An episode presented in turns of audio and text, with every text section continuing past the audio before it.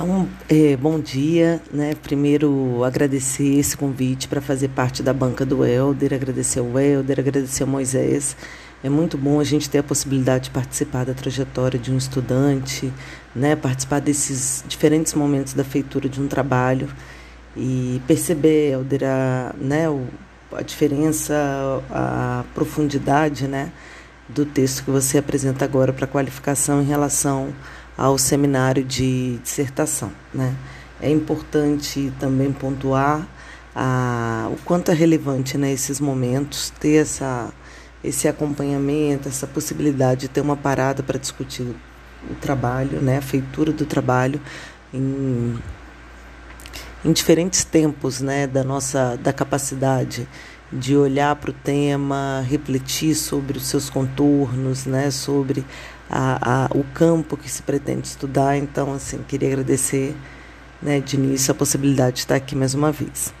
Então, é, continuo ressaltando, como eu ressaltei no seminário, né, de seminário do, de qualificação, né, seminário para a qualificação do Elder, a importância do tema, né, principalmente em tempos difíceis como que a gente, o que a gente está vivenciando, de tantos retrocessos, de tantos ataques, mas também de muita resistência.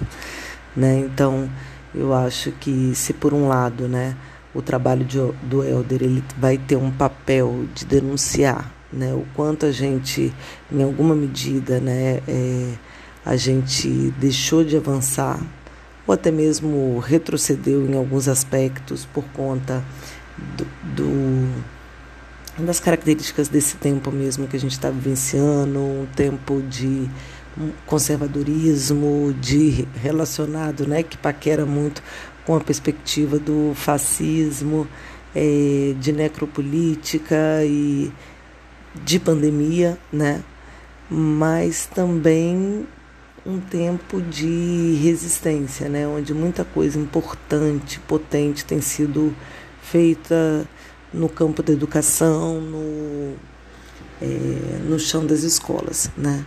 Então, assim, eu vou fazer, Alder, aqui um bate-papo com você em relação a algumas questões do seu trabalho. Eles estão, é, vão seguindo um pouco aquela linha, né, do diálogo anterior que a gente teve no seminário para qualificação é, eu percebo no, no, texto que você apresenta já a incorporação de várias questões, né? não só assim do, do, do, que eu apontei, né? mas do que foi o nosso diálogo aqui, de olhar para esse tema, para esse para os seus sujeitos, para a possibilidade mesmo de realização do trabalho. Né?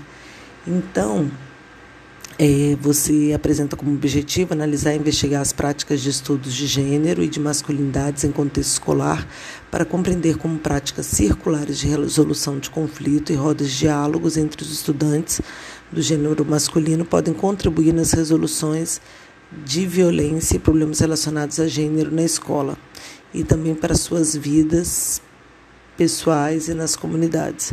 Então, me parece, né, você já aponta para isso no seu texto, você já traz isso, que é importante ter essa revisão de literatura é, sobre estudos de gênero e masculinidades no contexto escolar. E aí, é, eu acho que isso ainda é um, um ponto que pode ser explorado no seu trabalho, no sentido de compreender como as temáticas relacionadas a gênero e masculinidades vêm sendo tratadas, trabalhadas no contexto escolar. Então, outros estudos, outras pesquisas que reportem para isso, né? Trazer algumas experiências que sejam experiências de referência no, nos nossos diferentes campos, né? A gente tem algumas experiências que são experiências que são a todo momento referenciadas pela forma, né? Como elas abordam, como elas os efeitos que elas têm é, produzido, então eu acho que valeria a pena, vale a pena ainda você fazer uma revisão, né, uma revisão de literatura relacionado a essas experiências.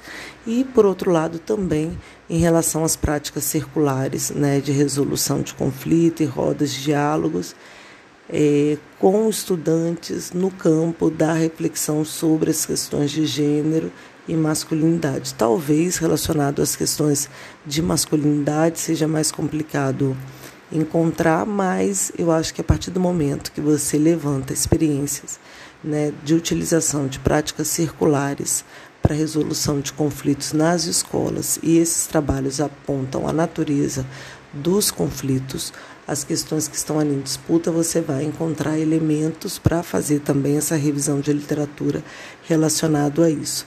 Então, sim, queria chamar a atenção porque esse levantamento das experiências, da questão de como né, esse campo tem se configurado, de como ele tem se organizado, isso é muito importante né, é, na capacidade do seu trabalho, né, ele também servir né, de referência para a produção, para a feitura de outros trabalhos. Né? É como se você, é, você um mestrando, vai daqui a pouco defender a sua, a sua dissertação. Vamos supor que isso aconteça em 2022, 2023. Então, ela pode subsidiar a feitura de outros trabalhos, né? compreendendo um pouco porque, em alguma medida, você mapeou já a trajetória das suas das suas categorias, do seu objeto, né? Isso ali tá, isso está organizado e isso ajuda muito na discussão para a discussão dos dados, né? Dos achados do campo. Então, eu queria chamar a atenção disso. É, como ferramentas metodológicas, né? Sua metodologia você vai apontar a questão a pesquisação, observação, questionário e construção de rodas de diálogo, né? Então, também deixar isso colocado aqui a partir da sua da colocado aqui a partir é, já de início do seu trabalho, né? Porque é, algumas questões que vão que eu acho que precisam ser demarcadas, né? Então a perspectiva da pesquisação, você já nos aponta, né? Como é que você pretende fazer uma roteirização, né? De como você pretende usar esses é, os círculos restaurativos, né? Você faz um diálogo aí com a perspectiva dos círculos de cultura, né? É, aponta para a gente a possibilidade de trabalhar em três escolas e aí eu fico pensando, né, se não seria o caso de mergulhar numa escola só, porque eu, eu acredito que essa observação que você vai fazer precisa ser uma observação densa, uma observação em diferentes momentos, em diferentes contextos, né? Acompanhar esse cotidiano da escola desde a, sei lá, desde a hora da chegada até a hora da saída, observar um pouco as posturas, né, os movimentos que acontecem nesse espaço. É, a questão dos questionários com os estudantes, isso para mim não ficou, eu acho que se isso permanece, isso precisa ser melhor demarcado. E aí a questão da construção das rodas de diálogo, você fez um detalhamento né, muito maior em relação ao trabalho, né, o texto que você tinha entregado para a gente anteriormente. Em relação a essa questão da revisão das experiências, né, essa revisão de literatura, é, eu queria é, destacar aqui mais uma vez. Eu acho muito importante trazer experiências nacionais e internacionais relacionadas à discussão sobre gênero e masculinidades no contexto escolar, muito nesse sentido de compreender como isso tem sido feito, experiências que acabam se tornando essas experiências de referência que podem, né? É, em alguma medida orientar, mostrar que é possível trabalhar isso de uma outra forma, porque o que você está propondo também dentro dessa perspectiva da pesquisação de trabalhar com círculos é uma forma de trabalhar, né, que ela implica num movimento, num mergulho, numa disponibilidade muito maior do que trabalhar isso só numa perspectiva expositiva ou de trazer temas para debates, né, num, num aspecto, num distanciamento, né, falando assim, num aspecto mais conteudista, né? Porque tem aí uma dimensão do corpo, da escuta, da subjetividade, né? Que você vai apontando para a gente. Então, eu considero isso bastante importante. Queria pontuar aqui algumas questões relacionadas a seu objeto, seu sujeito, seu tempo histórico, que você já aponta no seu trabalho, né? Mas aí eu acho que é mais para dialogar com você, no sentido da forma de lidar com isso que você já, já traz. Né? Então, relação, relacionado a esse tempo, é um tempo, é, você aponta, né, um tempo de construção, de incorporação desse tema na agenda pública, de incorporação para o campo das normativas, das diretrizes e, ao mesmo tempo, né, é um processo de disputa de narrativas, de é, perdas significativas né, em avançar um projeto de educação que seja mais inclusiva. E aí você vai pontuando, né? Eu acho que você tem boas referências aí relacionado a essa questão desse campo, né? De formação de uma agenda é, de uma agenda pública, do campo das políticas públicas, né? Então, esse movimento nos anos 2000, né, o exercício democrático de aproximação com as temáticas de gênero para as políticas públicas, né, através do conceito de transversalidade de gênero, né, incorporado a diferentes ministérios e pastas, mas também é, você também já aponta, mas eu, eu talvez aqui para refletir com Moisés, com você, Helder, e com Maria Helena, se não, não seria uma contribuição importante do seu trabalho, né? trazer, adensar mais essa parte, né? É, é, acabou sendo um movimento que a gente viu que não estava consolidado, né?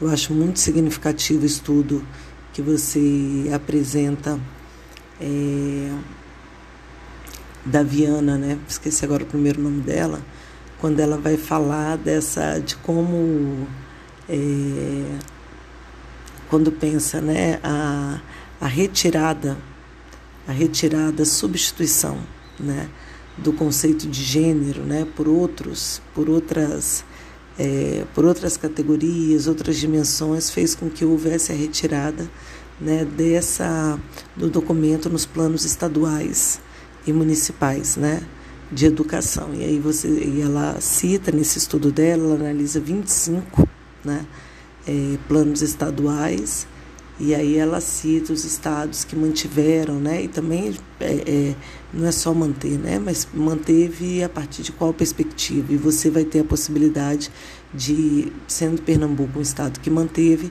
perceber isso a partir de Pernambuco, né? Então a gente viu ruir, desmoronar, né? Uma série de questões aí de, de movimentos que não estavam consolidados, né? E para mim o, o exemplo mais significativo, né? Dessa com a ascensão do Bolsonaro ao poder foi a, o fim do Bolsa Família né, e a criação do Auxílio Brasil, que era uma coisa que é, eu sinceramente não pensei que ele chegaria, que chegaria a esse ponto, né?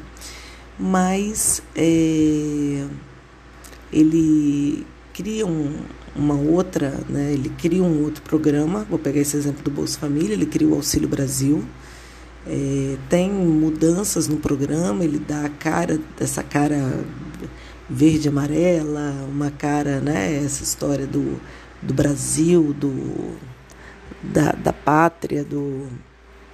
Mas assim, ao mesmo tempo não deixa de existir, né? Então, é, tanto a retirada quanto a permanência ela precisa, ela, ela precisa ser analisada né, sobre como isso aconteceu. Né? E aí, é, como a gente conversou no seminário, de, no, seminário né, para qualificação, há um pedaço disso que diz respeito diretamente ao perfil dos sujeitos da gestão e, e principalmente de quem está na ponta. Né? Então, pensar o campo da gestão, por exemplo, no, no plano estadual de educação permanece gênero permanece. Mas permanece por quê? Permanece de que forma? O que está acontecendo aqui? Aí eu, eu considero que é importante, se você vai é, ajustar suas lentes aqui para a experiência do Estado, é, mapear quem são os sujeitos, fazer meio que uma cartografia né, relacionada a isso. Então, a gente tem a gestão, a gente tem a, a a percepção né, do, do, de grupos que trabalham com essas com a questão de gênero, é, hum, com a própria questão da masculinidade, né? Como é que é percebida essa permanência? Como isso essas questões estão sendo tratadas no cotidiano da política estadual de educação, das escolas, da política municipal, né? Então, eu acho que isso também é uma dimensão que é importante, né? Porque isso se refere à dimensão da performatividade, né? Que você faz referência aí também, lembrando como a gente tem aí um, um, um arsenal, né, de, de sei lá, de experiências extremamente bizarras, né, no campo daquilo que permanece, né, mas que permanece completamente distanciado, né? completamente, às vezes até numa, numa direção completamente oposta né? Do, da forma de, da existência ou do sentido, né? dos avanços, daquilo que se tinha de compreensão. Eu vou fazer referência aqui a Damares, como responsável pela pauta dos direitos humanos, e o Sérgio Camargo à frente da Fundação Palmares, né? Aí eu esqueci o nome dele, fui, entrei na página da Fundação Palmares hoje é, pela manhã, porque eu queria trazer esse exemplo, e aí, minha gente, eu quase caio dura para trás quando eu vejo lá na página em destaque, assim, piscando, curso online de capacitação em manicure e pedicure. Minha gente, é assim, é a completa despolitização, o esvaziamento, o retrocesso, né? Ele mudou né, o slogan, o, a logomarca né, da Fundação Palmares para trazer as cores verde e amarelo. Então, assim, isso é uma questão importante. Né? Eu vou voltar depois é, a falar sobre isso. Né? Eu acho que, que valeria a pena, né, já que você toma Pernambuco, talvez é, fazer essa experiência, um mergulho nessa experiência em maior profundidade, numa escola específica e trazer um pouco essa dinâmica, esses movimentos, né? Aqui pensando a questão do estado ou até do município, né? Então, relacionado a esse tempo, né, a gente tem aí a atenção voltou-se para o chão da escola de uma forma completamente enviesada, atravessada pelo conservadorismo violento, inundado por falsas notícias, né, sobre o que estava acontecendo por trás dos muros da escola, né? O desejo de ter uma escola, né? A Fundação TID Setúbal fez uma pesquisa, né? É, sobre essas questões relacionadas ao conservadorismo e população. Então, o desejo de ter uma escola mais conservadora, conteudista, a escola como lugar de ensinar disciplina, né? Então, é, então me parece aqui que ainda né, tem sentido aquela perspectiva, né? não estou falando que você precisa usar, você tem outras referências aí né, nesse diálogo com, né, nesse processo de orientação também com Moisés, mas me parece aqui, mais uma vez, a, a categoria campo, né, estou é, lembrando, fico lembrando o tempo todo do Bourdieu, esses diferentes movimentos, né, ao mesmo tempo que você tem, a partir de 2016, ou formando o terreno para o que aconteceu em 2018, você tem a questão do kit gay, né, da é, uma não sei nem se o termo seria isso, mas uma devassa na escola sobre o que estava acontecendo lá dentro, né? Coisas assim absurdas que a gente escutava das pessoas, né, relacionadas. Mas você fala assim, olha, mas seu filho está na escola desde sempre, você já viu acontecer alguma coisa aqui? Não, mas não é na escola dele, eu vi na internet, né? Você tem um movimento, teve um movimento em 2016 de ocupação das escolas, né? É, então são é essa dimensão do campo mesmo, de disputas, né? A gente tem, é, para mim, né, que estava afastado, estava é, uma experiência de reflexão sobre família, né, trazendo essa perspectiva de gênero, classe, né, é, muito a partir desse ou refletindo a família, né, muito a partir dessa dimensão da interseccionalidade, mas com outros sujeitos que não os que estão no chão da escola, né? Então, com os conselheiros tutelares e direitos da criança e adolescente, os trabalhadores e trabalhadoras da assistência social, foi para mim assim, essa entrada no PPGS foi uma é como se descortinasse assim, né? Esse universo, porque a gente está trabalhando com professores, né? E muitos de vocês são professores, estão nas escolas fazendo pesquisas é, e, e, refletindo sobre questões muito importantes. Então a gente tem aí uma, um campo de disputa. Eu acho que é, a realidade, o que está acontecendo nas escolas, tem alguns elementos que são elementos alinhados com esse tempo, com a questão do direcionamento mais das normativas, mas tem muita coisa relacionada ao perfil dos professores da escola, da gestão da escola, né? Então, as experiências são muito diversas. Eu não sei como seria possível, né, captar isso, né? É, em que medida os, né, os NEGs, né, os núcleos de estudos de gênero, enfrentamento é, à violência contra a mulher, eles realmente podem representar umas, uma das alternativas para a educação básica, né? No tocante das necessidades, das temáticas e problemáticas sobre as relações de gênero serem trabalhadas, dialogadas, apresentadas e difundidas. Então, eu vou chamar a atenção para a real capacidade né, dos NEGs atender essa potencialidade, de existir né, em seu potencial. E para isso não basta a existência, mas é preciso revelar as dinâmicas em curso, né? O que, que estão acontecendo, como é que isso vem acontecendo, né? Você aponta isso no seu trabalho com uma perspectiva mais da parte quantitativa, né? Que seria, me parece, um formulário que seria é, buscando informações, né? Na Secretaria Estadual ou Municipal de Educação mas me parece que seria importante escutar esse sujeito sobre esses dados, talvez montar isso para você ter referência né, de como construir um roteiro, mas fazer algumas entrevistas. Né? E aí eu penso a questão dos gestores, né, os gestores pensando a política estadual municipal, mas também as gerências, né?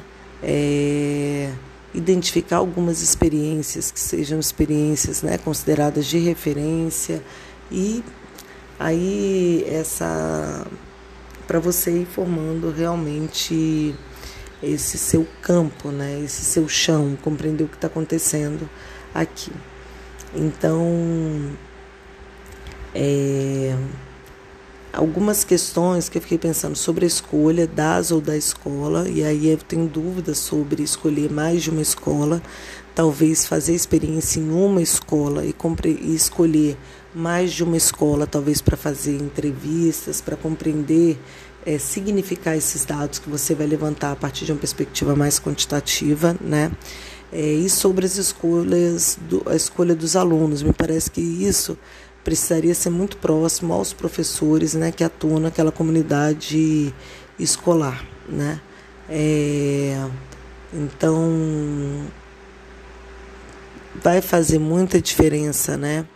É, o contexto onde isso, né, os sujeitos que você vai encontrar nessa trajetória, né, porque a masculinidade ela vai também se, se, se caracterizar como uma, uma é uma experiência, né, é uma categoria concreta, vivenciada, formada a partir das referências, né, é, que ela, ela vai ter sentido a partir olhada, percebida do local onde o indivíduo está formando, né, essas referências. Aí eu fiquei lembrando de dois trabalhos que eu orientei agora recentemente. Eu acho que isso vai acabar aparecendo no seu trabalho de alguma medida, que são é, que é relacionado às questões de consumo, né, da relação, quem são esses referenciais de masculinidade. Então, nesses meninos dessa pesquisa, tanta pesquisa Priscila e de Elizabeth, né, está muito relacionada a questão do consumo de elementos simbólicos, o tipo de roupa, dos adornos, o tipo do corte de cabelo,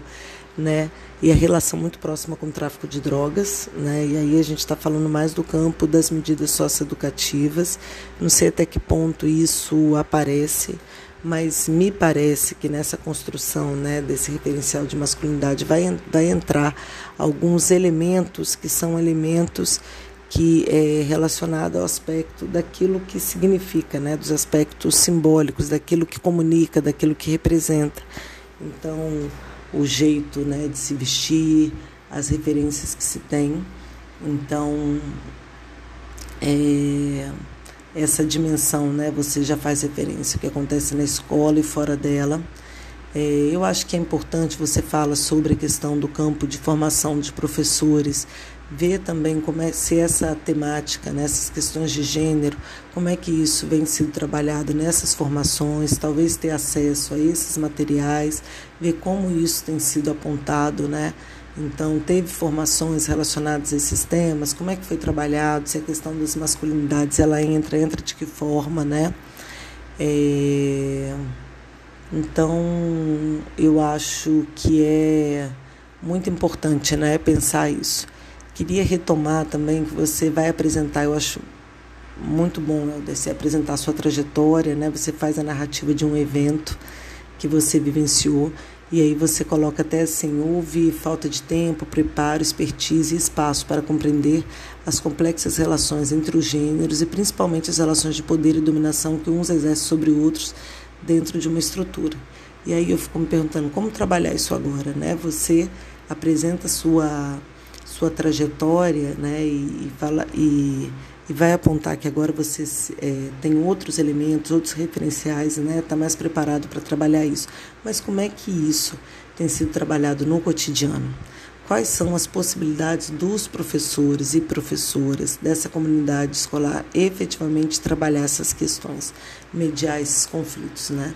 Porque e aí eu acho que é uma coisa importante do seu trabalho é você estar apontando né, uma, uma outra ferramenta, uma outra possibilidade né, de trabalhar esses conflitos né, numa perspectiva, porque o círculo ele já quebra um pouco da rigidez, né? ele, ele é um ataque à rigidez, né? mas o círculo só está em círculo não adianta, vai ter que ter a circulação, a, a trabalhar com a simetria, né?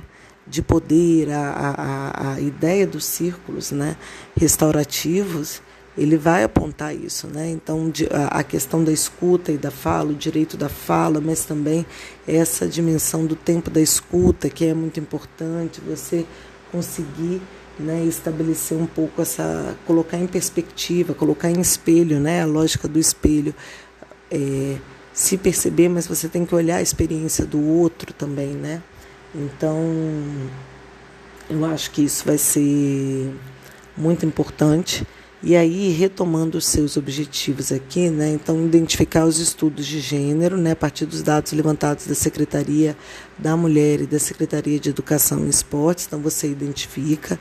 Analisar a trajetória das políticas públicas de educação voltado para uma perspectiva de gênero, né, nível estadual e nacional. E, e aí você já aponta, né, você já tem aí elencado uma série de essas políticas, né? Analisar e compreender as hierarquias de masculinidades e performatização no ambiente escolar, a partir do relato dos estudantes e suas representações de masculinidade. E aí me parece que deveria entrar também a questão dos professores, né? é, deve pensar a comunidade escolar mesmo como um todo e aí trabalhar com essas questões. É, aqui no item, né, na estrutura dos seus capítulos, a trajetória das políticas públicas, eu acho que mais do que apresentar, ela deveria ter um exercício analítico, né? Então, to, tomar essas, essas políticas públicas, né, fazer um tratamento relacionado a esses movimentos, avanços, recuos, né, e aí você cita o trabalho da Denise Correia, né? E eu achei muito interessante quando ela faz essa organização em diferentes tempos. É, eu acho que a questão da ideologia de gênero deveria sair da nota de rodapé e ganhar um espaço maior de evidência no seu trabalho, né? A gente tem que expor isso. Aí eu fico lembrando do trabalho de Zé de Souza Martins sobre decoro e vergonha, né? E a gente também compreender, tem ações aqui em Recife, vereadoras que invadiram escolas, né? É, eu acho que falar um pouco das fake news nesse tempo também é muito importante, né? É, então, eu acho que talvez sua maior contribuição seja buscar elementos para tecer, em alguma medida, a compreensão sobre este tempo histórico, né? E, e é, e a questão do gênero e masculinidade no, né, no ambiente escolar, eu acho que você é, vem apontando uma importante discussão. Eu fiquei em dúvida se a costura aqui não deveria ser para uma discussão sobre experiências nacionais, é, internacionais, é, de, ao invés de ir direto para a questão do recorte estadual, né? De todo modo, eu acho que é importante fazer um mergulho em profundidade nessas experiências, sobre seu cotidiano, suas aproximações, singularidades, experiências consolidadas.